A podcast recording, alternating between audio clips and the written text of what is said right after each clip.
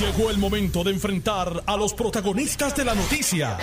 Esto es el podcast de En Caliente con Carmen Jovet. Muy buenas tardes, gracias por sintonizarnos. Estamos en vivo. El programa es para ustedes. Este es un programa de entrevistas, de análisis noticioso, un programa de opiniones. Y la suya es importante. Así que muy pendiente de los temas que son temas que afectan a nuestra gente, temas que se discuten aquí. Hoy tengo un programa buenísimo Comienzo la jornada de hoy con una entrevista a la secretaria del Departamento de Transportación y Obras Públicas, Eileen Vega Vélez. Buenas tardes, eh, secretaria. Buenas tardes, ¿cómo está? Es Vega Vélez, ¿verdad? Es Vélez Vega. Vélez Vega, yo sabía que era. Yo sabía, a su mamá primero, pero bueno, la mamá siempre es primero. Exacto, pero es gracioso porque a veces, muchas veces me dicen Eileen Vega y yo digo, bueno, no me molesta, esa es mi mamá. claro, pero es Vélez Bea. Eh, eh, bueno, yo quería antes de comenzar la entrevista eh, agradecer la gentileza, su gentileza de, concederme esta entrevista porque sé que está preparándose porque, porque tiene, tiene vista, tiene una vista de, confirmación y yo sé que eso es bien importante porque le van a preguntar de todo y sé que tiene que prepararse, así que de mi parte muy agradecida, respetuosamente agradecida. Claro que sí, aquí a la orden para, para lo que usted necesite eh, preguntarme. Igualmente, igualmente acá. Bueno, de lo más que le van a preguntar es de los aumentos en los peajes, porque ya lo había dejado saber este el presidente del Senado, José Luis Dalmau. Eh, sí, y bueno, nosotros estamos eh, en la mejor disposición de contestar todas las preguntas y como usted dice, nos hemos preparado, estos cuatro meses han sido bien intensos, eh, pero en cuestión a los aumentos de los peajes, eso es parte del plan fiscal que se está trabajando a FAS, ¿no? que está trabajando a FAS con la Junta de Control Fiscal en respuesta a la deuda eh, que tiene la Autoridad de Carreteras y Transportación. En estos momentos, así como lo ha dicho el señor gobernador y nosotros eh, tenemos la misma política pública, es que en estos momentos no va a haber aumento de los peajes para la ciudadanía. Eso le trajo mucha alegría y mucho mucha esperanza a los alcaldes del sur, porque los pueblos del sur, secretaria, están bien maltrechos, no únicamente por la pandemia y por los huracanes, sino porque también tuvieron los, temblores, que porque fueron más de uno y, cada rato tiembla la tierra en, en, el sur. Y porque me decía la alcaldesa de Salinas que para un trabajador humilde le costaría, si se los aumentaran, 200 dólares al mes adicionales venir a trabajar al área metropolitana. Sí, es muy triste y pues todos yo creo todos los ciudadanos lo saben o si no saben, yo soy de Sabana Grande, mi familia vive en Sabana Grande, en Ondigueros, en Ponce, así que yo estoy bien eh, consciente de los problemas y los retos que están pasando los ciudadanos, los, nuestros hermanos del sur, porque literalmente son mi familia. Así que yo estoy consciente también que es familia humilde, que, que entiendo que pues estos costos le, le le afectarían no sus finanzas este eh, pues mensuales y para otras cosas que ellos tengan. Ahora yo he visto mucha información que quizás es un poco eh, desviada o información que está eh, en cuanto a esos aumentos. Eso se está trabajando con, con AFAFLA está trabajando con la Junta de Control Fiscal eh, pero he visto muchos comentarios acerca de que se van a duplicar los peajes. Y yo le lo que yo eh, le quisiera aclarar a las personas es que el plan fiscal se está trabajando aún pero en ningún momento ha habido una comunicación de que los peajes se van a duplicar. Así que yo creo que esa parte eh, está pues está errónea hay una una descomunicación en algún lugar me envían una pregunta secretaria en torno a si los como los peajes están privatizados qué injerencia pueden ustedes tener o qué intervención pueden tener en, en, el, en el lo que cobren en el costo de, de los peajes o en los aumentos no, no, eso tampoco es correcto. No es que los, los, los peajes están privatizados. Los peajes, actualmente, pues estas vías que pues, son las autopistas, ¿no? ya que no incluye a la PR22, que es con la alianza público-privada con Metropistas. Eh, estos peajes de la 52 y la 66 eh, son a través de la Autoridad de Carreteras y Transportación, por lo tanto, estos no están eh, privatizados. Eh, los que están bajo alianza público-privada son los de la PR22. Exacto. A propósito, eh, secretaria, permítame hacer una digresión del tema, pero es que como ayer di a conocer los números del censo y tuve varias entrevistas sobre eso, debo añadir que al ser cuestionado el gobernador sobre la baja, la merma de casi medio millón de, habitantes en el censo, él dijo que la apuesta al, al aumento gradual en el salario mínimo federal para evitar que la gente se vaya. Eh, ahora mismo, pues en esos trabajos de reconstrucción con fondos federales, pues están pagando, pagarán a 15 dólares la hora. Ojalá que eso les sirva de intensivo a la gente para quedarse. Por supuesto, y, muchos de los empleados, especialmente empleados públicos, no han visto aumento de salario en muchos años y la vida continúa en aumento. Eh, también nosotros en las diferentes agencias nos damos cuenta que específicamente aquí en DITOP el mantenimiento de las carreteras y de toda nuestra infraestructura de transportación ha aumentado muchísimo después de los huracanes Irma y María. Así que todas estas cosas se combinan y ahí es donde entonces se nos complica el presupuesto.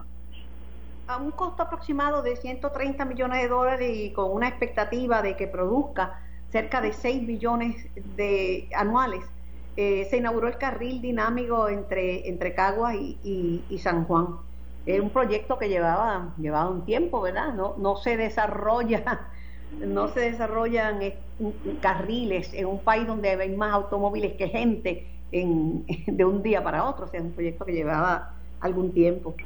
Sí, lleva muchos años. Este, inclusive nosotros ayer hicimos la inauguración. Eh, invitamos al ex gobernador Alejandro García Padilla, porque ciertamente este proyecto fue una, un, proyecto, una iniciativa que empezó desde su, de su término eh, y lo tuvimos ayer como invitado. Eh, ayer inauguramos el proyecto, sí tuvo un costo de alrededor de 130 millones de dólares.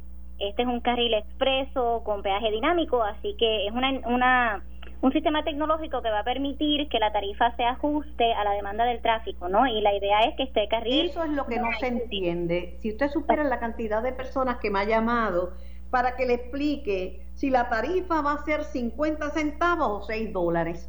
Claro. Porque no saben cómo y cuándo y cómo se van a enterar de que de cuánto están pagando y la gente no le pone una fortuna al sello de autoexpreso, ¿verdad? Le ponen una cantidad de acuerdo a sus ingresos y, y no quieren pensar que van a pagar 50 chavos y después sean 6 dólares. Exacto, pues mira, por medio de la tecnología del uso de este carril se ajusta el precio de la tarifa de acuerdo a la cantidad de vehículos que estén permitidos y es en tiempo real, se va ajustando según el flujo del, del, del tráfico. Eh, si el flujo en el carril baja, la tarifa va a bajar, este se, se espera que la tarifa sea eh, comienza, perdón, comienza desde 50 centavos y podría llegar hasta 6 dólares. Mientras más vehículos estén transitando por el carril, pues más alta va a ser la tarifa porque lo que se está garantizando es que haya una fluidez en el carril y que en todo momento la velocidad sea de 50 a 55 millas por hora. Así que el sistema es dinámico, por lo tanto se va a ir ajustando en tiempo real a las condiciones de la, del tráfico. Así que mientras más tráfico haya en el carril, pues sí va a aumentar la tarifa. ¿Y cómo uno va a saber en cuánto va a pagar, secretaria? Antes de entrar al carril hay una pantalla donde le va a decir al conductor cuál es el precio del carril en ese momento. Así que ellos pasan por la entrada del carril y ahí va a decir es 50 centavos, o es un dólar, o es unos 50. Eh, y es, es igual que lo que está en el carril de Toa Alta hacia San Juan, que ese carril dinámico en la PR22 es el mismo sistema. Y ellos siempre van a saber una vez más. muy dinámica que digamos, ¿sabes? yo no soy muy dinámica. Yo quiero saber si son 50 chavos, son 50. Y a veces, cuando a veces los tenía ya cambiados en un vasito del carro, después cuando lo ponía la cantidad cuando tenía que viajar a Mayagüez dos y tres veces en semana y de vuelta pero yo a mí me gusta saber cuánto me van a costar las cosas. Yo como le dije, yo vivía en Sabana Grande, así que recuerdo mi familia tenía familia en San Juan y mi papá siempre llevaba un rollo de pesetas y a veces hasta centavitos que encontraba en el carro y tiraba el peaje. Claro, esa soy yo, pero que no sabe, que no, saber si voy a pagar 50 centavos o 6 dólares no, me, me causa un poco de ansiedad, ¿sabes? Yo sí, ciertamente va a variar y definitivamente pues hay unos días que hay más tráfico que otros. Este, la hora pico en la mañana es el tráfico de Caguas a San Juan y entonces pues en la tarde esa hora pico es de San Juan o perdón eh, eh, se abre el carril de San Juan hasta Caguas así que en esas horas pico sí el usuario debe esperar que entonces la tarifa esté más alta porque ahí la demanda aumenta me, me escriben que que ahora mm, con esta situación de esa tarifa dinámica este e, el conductor va a tener que estar chequeando por internet en cuanto eh, constantemente en cuanto está su, su balance en AutoExpreso? Eh, bueno, sí, le, exhortamos a que bajen la aplicación de AutoExpreso Móvil. Ahí pueden ver inmediatamente cuando cuál es el balance, eh, cuál fue la transacción y ahí también pueden recargar este su AutoExpreso. Entonces es bien importante que todo el mundo tenga su sello de AutoExpreso registrado eh, y que tengan la aplicación móvil para que puedan ver diariamente o en, el momento que ellos necesiten ver cuánto tienen de balance y cuánto ha sido la transacción del día brinco por la palabra dinámica, secretaria, acá entre usted y yo, y sin que nadie se entere, porque cuando Uber dijo que tenía una tarifa dinámica, yo entendí una cosa, después resultó es que si había mucho, mucho, mucho flujo de, pasajeros ese día, o si uno había la fiesta de San Sebastián y uno quería ir para para San Juan, le costaba muchísimas veces más. O sea que el dinamismo era para el dueño de la empresa, no para, no para el no para el conductor.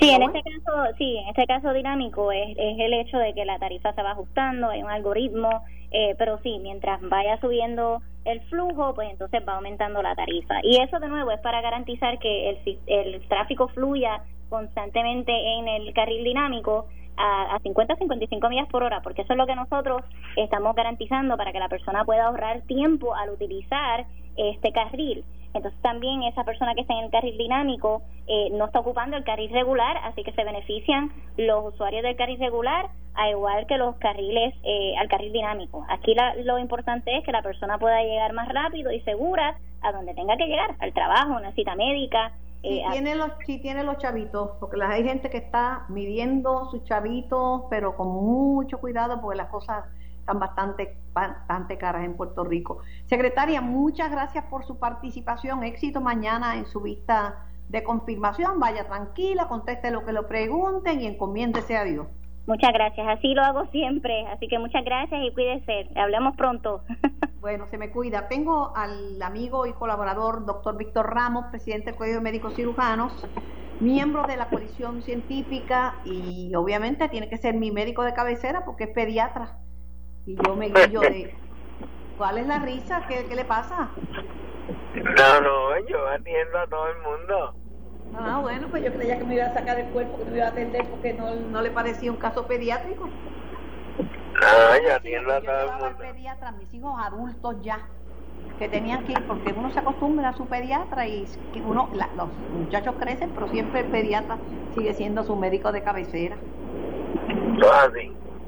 Oiga, doctor, ha habido una confusión bien grande y, la gente está preguntando y lo preguntaba, una pregunta que yo me hago, se la hizo también el amigo y colega el Ferdinand Mercado que me precede en ante la justicia y es que ¿cuándo es que, la, ¿cuándo es que son válidas las las instrucciones y recomendaciones del CDC? Porque si el CDC dice que la gente que está vacunada puede estar en, sin mascarilla en algunos lugares públicos. Entonces, ¿cómo en Puerto Rico la posición es distinta? Explíqueme eso. Bueno, lo que pasa es que se, emite guía y, los y los estados y las autoridades correspondientes de cada estado y territorio adoptan o no, o no las guías que establece el CDC. En este caso, que es una guía, ¿verdad? Hay otras cosas que el CDC establece eh, normas y hay que seguirlas o no o no puede o no tiene las asignaciones que hace el CDC. Pero en este caso son, son guías y, y la gente, los estados y los y los y los territorios en Estados Unidos, los counties, pues la adoptan la guía o no la adoptan, ¿verdad? Aquí la el nivel de positividad y de y de casos está más alto que en Estados Unidos en general en estos momentos y también el promedio de muertes diarias está más alto que en Estados Unidos en estos momentos. ¿En cuánto, estamos, doctor? ¿En cuánto estamos promedio de muertes diarias? Estamos en un promedio de nueve muertes diarias, pero ha estado bajando. Llegamos a estar más alto cuando cuando llegamos al día. el fin de semana?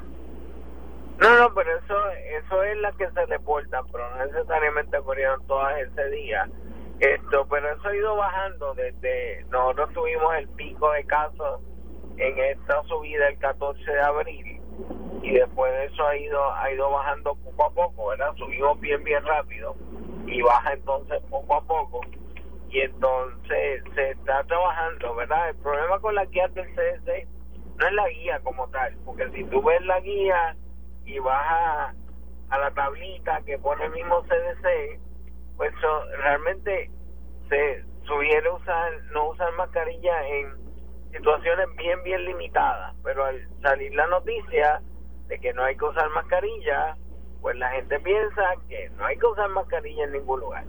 Y entonces crea lleva a la, a la confusión verdad el problema yo no creo que es tanto la guía sino que que como la guía pues entonces tienes que leerla y buscarla pues la gente ve el titular de la noticia que es que no puede no tiene ya que usar mascarilla si estás vacunado.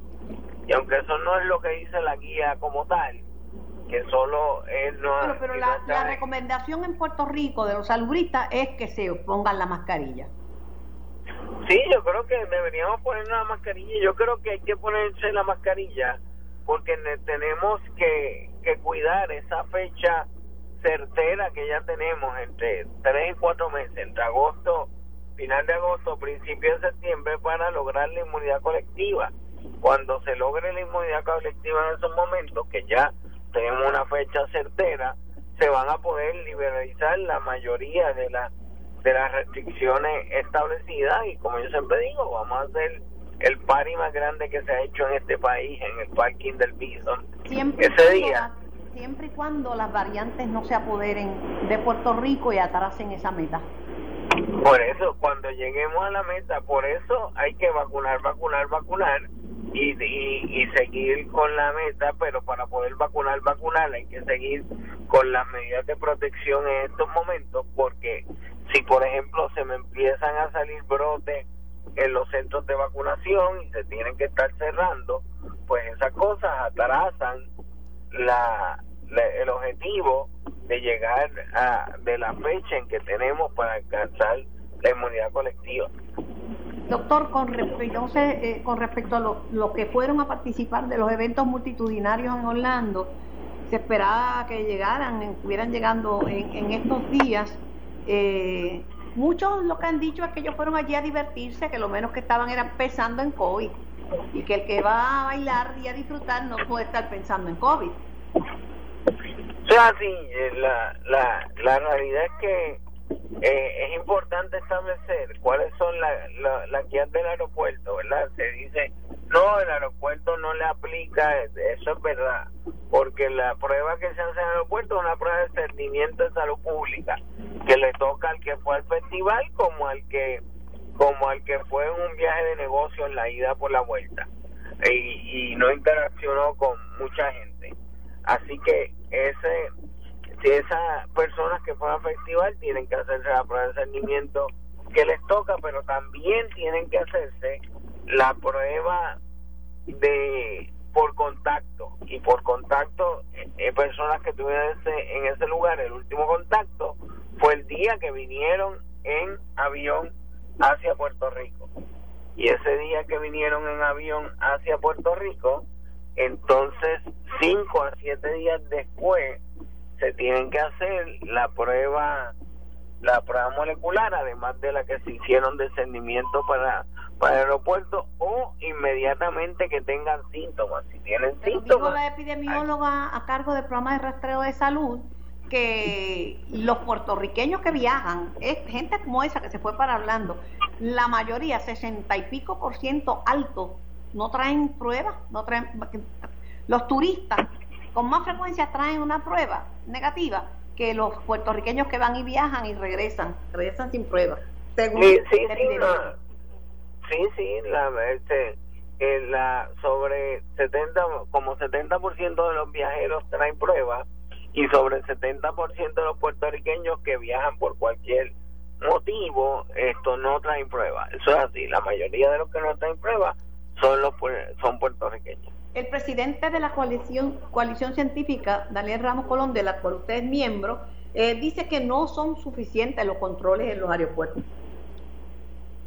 Bueno, no, ciertamente, si tú tomas en cuenta, eh, el aeropuerto de Puerto Rico tiene más controles que cualquier aeropuerto en cualquier lugar de Estados Unidos. Uno va a Estados Unidos y no hay ningún control en ningún sitio, pero ciertamente está el hecho de que no controlamos, por ejemplo, la, solo se pide prueba obligatoria a los que vienen de un viaje internacional, pero no a los que vienen de un viaje doméstico. Y por ejemplo, un viaje, la gente puede venir de tan lejos como California, como Texas. Eso es como si fuera un viaje internacional por la distancia, pero es un viaje doméstico. Y entonces eso es un, eh, es un riesgo al no poder una haber una ley de libre tránsito pues no pues, no ser obligatorio la, la prueba pues sí es, es un problema tengo que pausar pero antes una breve reacción a esa noticia de que un turista en el condado maltrató a un perro la señora dueña del perro lo increpó, le, la golpeó, le cayó encima a la señora, interviene una persona a defenderla y le mordió y lo mutiló. Bueno, eso no es un turista, eso es un abusador, sea turista, sea puertorriqueño, sea de la China, y muy bien que esté preso. Bueno, pues imagínese, es el colmo de los colmos de los colmos. ¿A dónde vamos a llegar? Doctor Ramos, gracias por su tiempo, gracias por su colaboración y siempre decir presente. Siempre era el doctor Víctor Ramos. Yo voy a la pausa, regreso con más y les recuerdo que hoy es Día de la Alianza por la Salud del Pensionado, Alternativa de Salud del Pensionado y la pensionada puertorriqueña. Estás escuchando el podcast de En Caliente con Carmen Jovet de Noti1630. El mejor interés y la mejor intención de llevarles noticias comprobadas, noticias fidedignas y escuchar a los protagonistas de las noticias, de manera que no haya edición, no haya nada. Usted lo escucha de la boca del protagonista de la noticia. Bueno, tengo al alcalde asegurado, Rosacheli Rivera, en línea. Buenas tardes, Rosacheli. Saludos, Carmen, y saludos a todos los que nos escuchan. Me preocupé porque me enteré del, del brote de COVID en, en. ¿Qué me puedes decir al respecto? Pues, pues Carmen, responsablemente en el día de ayer tomé la decisión de decretar un cierre parcial de las operaciones administrativas del municipio de Gurabo debido verdad a que tenemos una incidencia verdad y un repunte bastante elevado eh, aquí en el municipio en especial porque lo hice con los servicios municipales porque actualmente la epidemióloga verdad y todo lo que tenemos la información relacionada al bioportal y la evidencia que nos llega de los resultados pues tenemos alrededor de unos nueve empleados municipales eh, positivos a COVID y 35 empleados en aislamiento porque quizás tuvieron contacto con ellos. Antes de que esto pues se convierta en un brote general y antes verdad de que ocurran más casos, pues tomé la determinación de hacer un cierre parcial porque le di instrucciones a cada director de dependencia a que realizaran, ¿verdad?, un plan de trabajo estructurado para que cada uno de ellos no se afecten los servicios generales, pero ciertamente no hayan aglomeración de personas ni de empleados en, en, la, en las oficinas municipales. Eh, Carmen, ¿hasta cuándo, ¿hasta cuándo ordenó el cierre, Sacheli? Hasta el 7 de mayo. Y, y, es bien importante ¿verdad? recalcar que, que esta decisión la tomo porque es una también una recomendación de la epidemióloga municipal del sistema de rastreo. Para febrero, para darles una idea, teníamos 371 casos durante ese mes de febrero del 2021. En marzo, 376. Y este mes de abril, hasta el día de hoy, tenemos 688 casos en todo el pueblo de Gurabo cosa que marca una diferencia significativa en el repunte, por lo cual pues necesitamos cuidar tanto a nuestros empleados como a nuestra ciudadanía, evitar, ¿verdad?, ese ese contacto con la gente, si hay citas pues presenciales, pues coordinarlas por citas, que no hayan personas esperando, hacer algo bien programado. Bueno, lo cierto es que también con las la gente ha bajado de la guardia, eso, eso es cierto. Pero aparte de que haya bajado la guardia alguna gente, las variantes son muchísimo más contagiosas que, el COVID original como lo conocíamos el año pasado. Ciertamente. Las variantes se pegan más que un chicle y eso es parte, ¿verdad? Y, y, si la variante de británica se convierte en la cepa dominante, pues entonces vamos a tener un mayor contagio. Mucho COVID en todo el país, en todo el país. En términos de la situación económica, ¿cómo está la cosa en, en, en Urabo y cómo reaccionaron, verdad? Este, ¿Cómo está reaccionando la, el comercio ante, ante, pues, ante la situación de, que se ha disparado el COVID? Pues hemos establecido un plan de educación, ¿verdad?, de visita con nuestro personal del sistema de rastreo municipal, porque hemos establecido un centro ¿verdad? Donde tenemos todos los, especialistas y, los profesionales en esta área y personal del Departamento de Salud, Policía Estatal y Policía Municipal se han integrado para ir orientando a los comercios. Mira, Carmen, yo tengo que reconocer que muchos de los comercios están cumpliendo, este, porque saben que si esto se complica mayor, pues las consecuencias van a ser mayores. En mi pueblo, en mi comercio, ¿verdad? Es, es bastante responsable en cuanto a eso, pero aquellos que no están cumpliendo, pues se les está orientando y, ¿verdad? Y, y, y si amerita por parte de la Policía Estatal y el Departamento de Salud una infracción, también pues ellos están haciendo lo propio. Pero ciertamente yo siempre los exhorto a que cumplan con, la, con las regulaciones para que no se vean afectados, ¿verdad?, eh, el asunto económico de cada uno de ellos y menos el personal que labora para ellos. Pero nos encontramos, ¿verdad?, siempre activos, siempre orientando y dándole las herramientas necesarias para que para que no sea una crisis mayor en cuanto al desarrollo económico. Rachel, al, al, comienzo, al principio del programa, estaba hablando con la secretaria de Transportación y Obras Públicas, entre otras cosas, con la inauguración del peaje, ¿verdad? El nuevo, el nuevo carril dinámico que permite llegar más rápido a Cagua y, y a ¿verdad? Porque va directamente hasta la 30.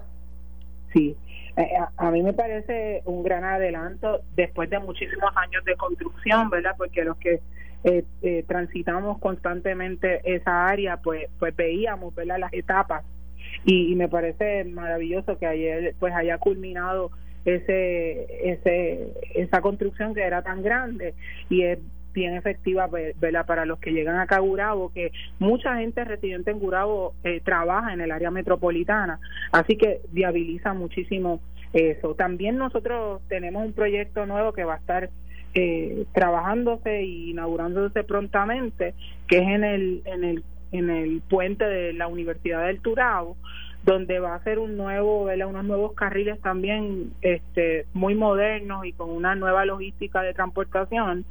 Y así que estamos adelantando mucho en cuanto, cuanto a la viabilidad de las carreteras. Gracias, Rosacheli. Espero que todo, que todo esté bien. Sabes que estamos a las órdenes y que es un placer siempre conversar con, contigo. Gracias, igual para mí, así que todos a cuidarnos, que verdad, y, y, hacer caso a todas las medidas de protección por la salud de todos los ciudadanos. No es hasta que nos toca de cerca quizás una muerte, una situación particular en que no creamos conciencia y eso no debe llegar hasta ese extremo. Debemos velar, ¿verdad? Todos por, por todos. Así que yo espero que esto no continúe, ¿verdad? Tan grande como hasta el momento. Gracias a la alcaldesa de Gurabo, Rosa Cheli Rivera. Tengo al representante popular Luis Raúl Torres. Saludos, Luis Raúl. Eh, saludos, Carmen. Buenas tardes a ti y a todo el público que nos escucha. Hoy se decide en la sala de la jueza Laura Taylor Swain el futuro del contrato de Luma Energy con la Autoridad de Energía Eléctrica.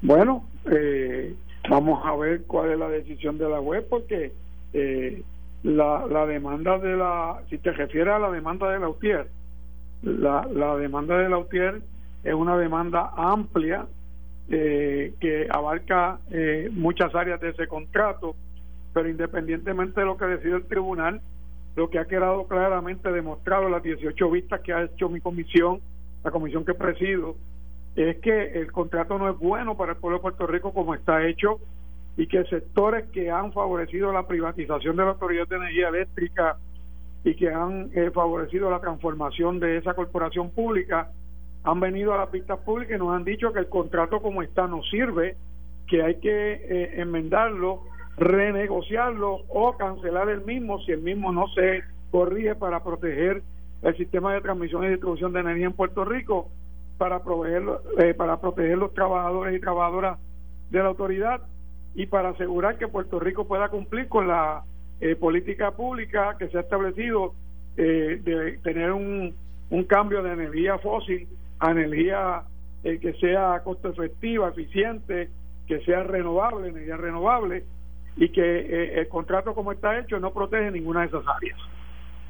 Bueno, pero no deja de ser, este, como se dice, una jornada decisiva, ¿verdad? Porque, este. Y lo que decide también la juez es los aspectos que tienen que ver con eh, eh, también el sistema de retiro de los trabajadores, con el pago a los bonistas eh, y ese tipo de, de situaciones que están pendientes por decidirse hace tiempo allí, pero también hay una demanda de la UTIER para que se declare inválido el contrato tal y cual está hecho. Pero también está la posición de la Junta de Supervisión Fiscal que ha dicho que ese contrato está satisfecho con el contrato como está y que, no está sujeto a enmienda. Dice la Es que lo que pasa es que lo que pasa es que la señora eh, Jareco y la Junta de Control Fiscal no es la última palabra en este país en el sentido de que eh, nosotros también tenemos la responsabilidad de velar por los mejores intereses del pueblo de Puerto Rico el propio Pedro Pierluisi dijo el 6 de julio, cuando se aprobó ese contrato, que el mismo se había hecho a las espaldas del pueblo sin la participación del pueblo y que él no estaba a favor del mismo como se había negociado y que el contrato tenía muchas lagunas que había que corregir. Y dijo también que cuando él fuera gobernador, él no cancelaría el contrato, pero iba a trabajar para que se enmendara el mismo.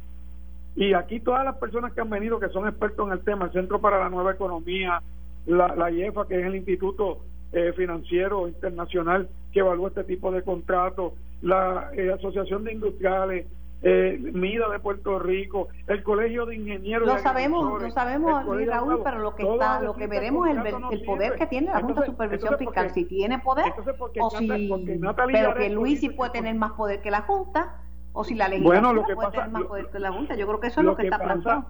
Lo que pasa es que Pierluisi tiene el poder para renegociar ese contrato con las agencias del Estado y, con Luma. La Junta no tiene que decidir cómo se negocia un contrato en Puerto Rico. Yo lo que tienen que ver es que se cumpla con el plan fiscal. Lo que pasa es que el contrato ya está negociado. Bueno, pues, y, y todos los contratos, Carmen, tú has hecho contratos, tú eres una mujer que ha, ha sido productora, ha hecho contratos. Y tú sabes que los contratos siempre pueden tener enmiendas. Tú haces un contrato de alquiler en tu casa y lo hiciste de una forma hoy y de aquí a seis meses te diste cuenta que hay que negociar de otra forma y se renegocia. O, el inquilino te dice, mira, yo no puedo ahora cumplir con esta parte, vamos a renegociarlo. Ningún contrato está escrito en piedra. Ahora, si se le quiere dejar la Luma que yo, que le están pagando a esa compañía para montar su empresa aquí, que no pone un solo centavo, que cuando tú le dices que qué es lo que aporta Luma aquí, lo único que te dicen es conocimiento.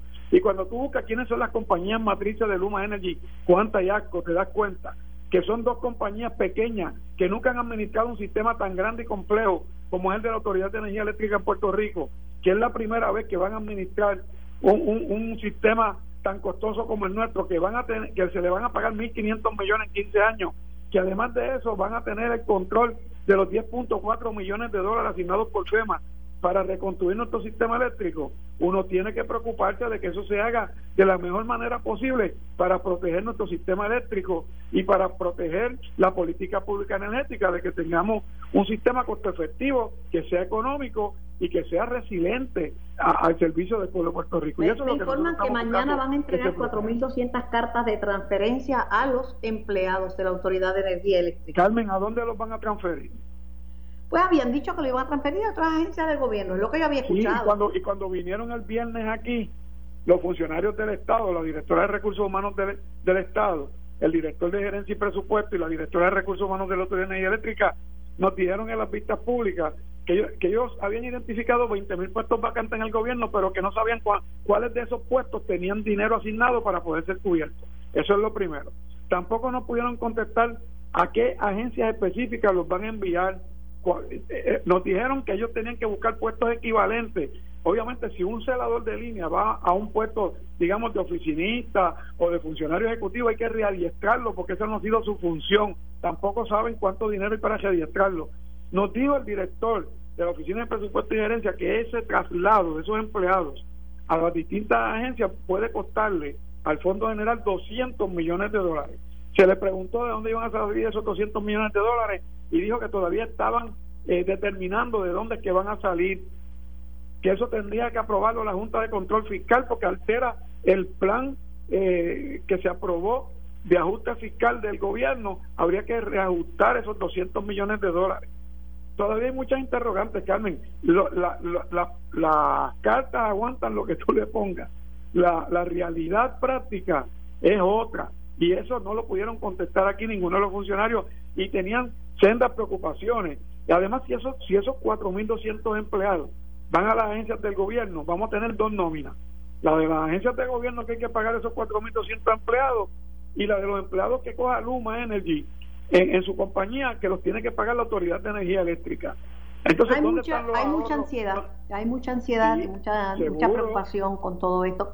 te cambio el tema para otro tema, que es que la misma sala de, de la jueza Laura Taylor Swain está, van a examinar la, la petición eh, que radicó el presidente de la Cámara, Rafael Tatito Hernández, para detener la, la elección especial de mayo 16 para elegir los delegados congresionales. Pues mira, yo espero que la juez eh, pueda eh, avalar la petición del presidente de la Cámara, porque lo que está diciendo el presidente de la Cámara es que se cumpla con, con obviamente lo que llaman ellos eh, la ley promesa y lo que dispone la ley promesa que es que cualquier gestión que tenga que ver con movimientos de fondos en el gobierno tiene que ser primero eh, considerado y avalado por la Cámara de Representantes, que a quien le toca determinar los asuntos de presupuesto y el Senado de Puerto Rico posteriormente. Luego que, que eso se hace, pues entonces eso es lo que es la decisión final dentro del plan fiscal, siempre que se cumpla con los parámetros de, de cumplimiento en cuanto a, la Junta tiene que velar que sea un presupuesto balanceado y que no se pueden usar fondos para la ley promesa para eh, promover acciones que sean de naturaleza ideológica. Y si eso es pero lo que están diciendo del PNP es que están yendo ustedes contra un mandato de de electoral en, del pasado plebiscito y que eso es una gestión gubernamental, no, es, no es una gestión este, privada. cuando el pueblo de Puerto Rico, cuando el pueblo de Puerto Rico avaló que se cambiara el sistema eh, bicameral por uno unicameral en un referéndum y vino la legislatura PNP y no quiso responder a ese mandato del pueblo.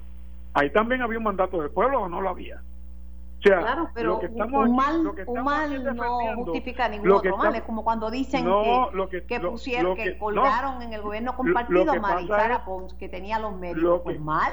y entonces van a colgar a, Lari, a Lari, que tiene los méritos, esperando que le bueno, unos proyectos bueno, a, Lari no se ha colgado. Y si son malos, y ponte tú que sea un mal candidato que nomina a un candidato flojísimo, no a Larry Segal, Oye, tú, tú, eres, tú, eres, pero si le firma los proyectos, entonces tú eres muy buena abogada, tú eres muy buena, tú eres muy buena abogada del PNP, me gusta eso.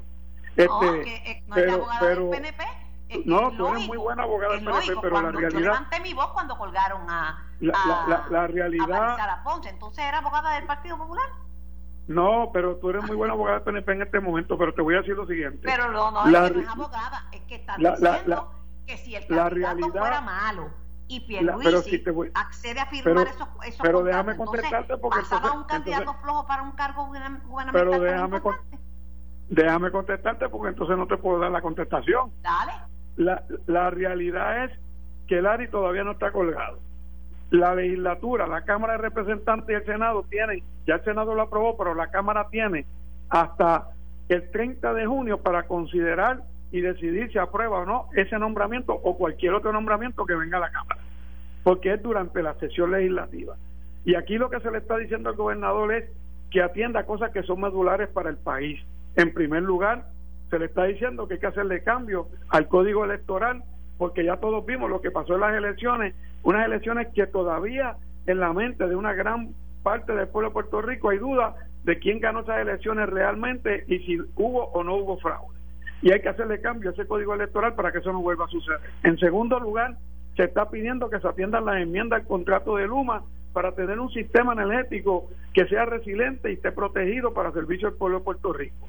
Que se atiendan también dos medidas importantes que le devuelven a la legislatura sus poderes constitucionales que se dio la legislatura del PNP, que nunca se debieron ceder porque son los poderes que le permiten a la, a la Asamblea Legislativa fiscalizar a la rama ejecutiva. Y si el gobernador me queda un tema. y tengo que hacerte la pregunta porque que me acaba el, tiempo y es sobre las nuevas la nueva medida cameral sobre las terapias de conversión eh, Osvaldo Burgos, que dirigió la Comisión de Derechos Civiles y ahora es portavoz del Comité Amplio para la Búsqueda de Equidad, dice que el proyecto abre la puerta para que un profesional de la conducta, socolor de que está emitiendo una opinión profesional, pueda incurrir en una práctica no avalada por la ciencia que constituya, que sea lesiva a la dignidad e y la integridad de esa persona, es decir, que trate de, de, de, convertirlo, o sea, de que reniegue de su carácter de, homosexual. Pues mira, antes que te conteste eso, termino lo de Larry. Si, si el gobernador abre la posibilidad de un diálogo, no hay razón para que se cuelgue el nombramiento de Larry Seyhammer ni el del contador de Puerto Pero si Tatito dice que tiene un diálogo permanente con el gobernador, eso lo dio como parte de su... Bueno, bueno, pero lo que pasa es que si el gobernador tiene un diálogo permanente, pero no abre la posibilidad de atender las enmiendas particulares que hay que visualizar ahí y que son buenas para el pueblo de Puerto Rico, pues entonces no hay ningún diálogo permanente. diálogo permanente tenemos tú y yo ahora. El del diálogo permanente, quien lo dijo fue Tatito, no, no fue el Por eso, pues, perfecto, pues perfecto, eso es lo que te estoy diciendo, pero el diálogo tiene que ser proactivo, tiene que ser atendiendo lo que eh, hay que considerar. Y sobre lo que me acabas de decir de las terapias de conversión, el proyecto de nosotros está radicado para que pueda buscarse un balance entre eh, la prohibición total de las terapias de conversión, que yo estoy en contra de ella, y que los compañeros que fueron cautores conmigo de esa medida, incluyendo a José Aponte del PNP, estamos en contra de cualquier tipo de terapia de conversión.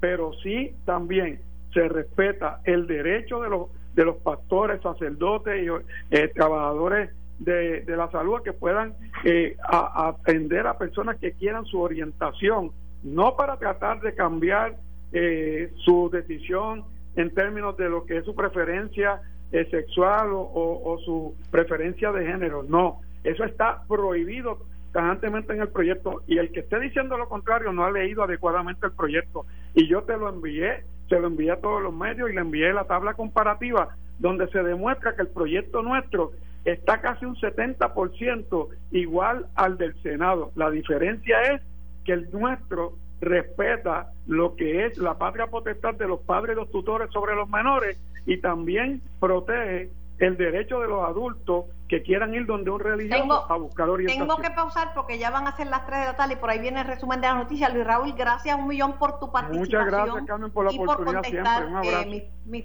mis eh, preguntas. Esto fue el podcast de En Caliente con Carmen Jovet de Noti1630. Dale play a tu podcast favorito a través de Apple Podcasts, Spotify, Google Podcasts, Stitcher y notiuno.com.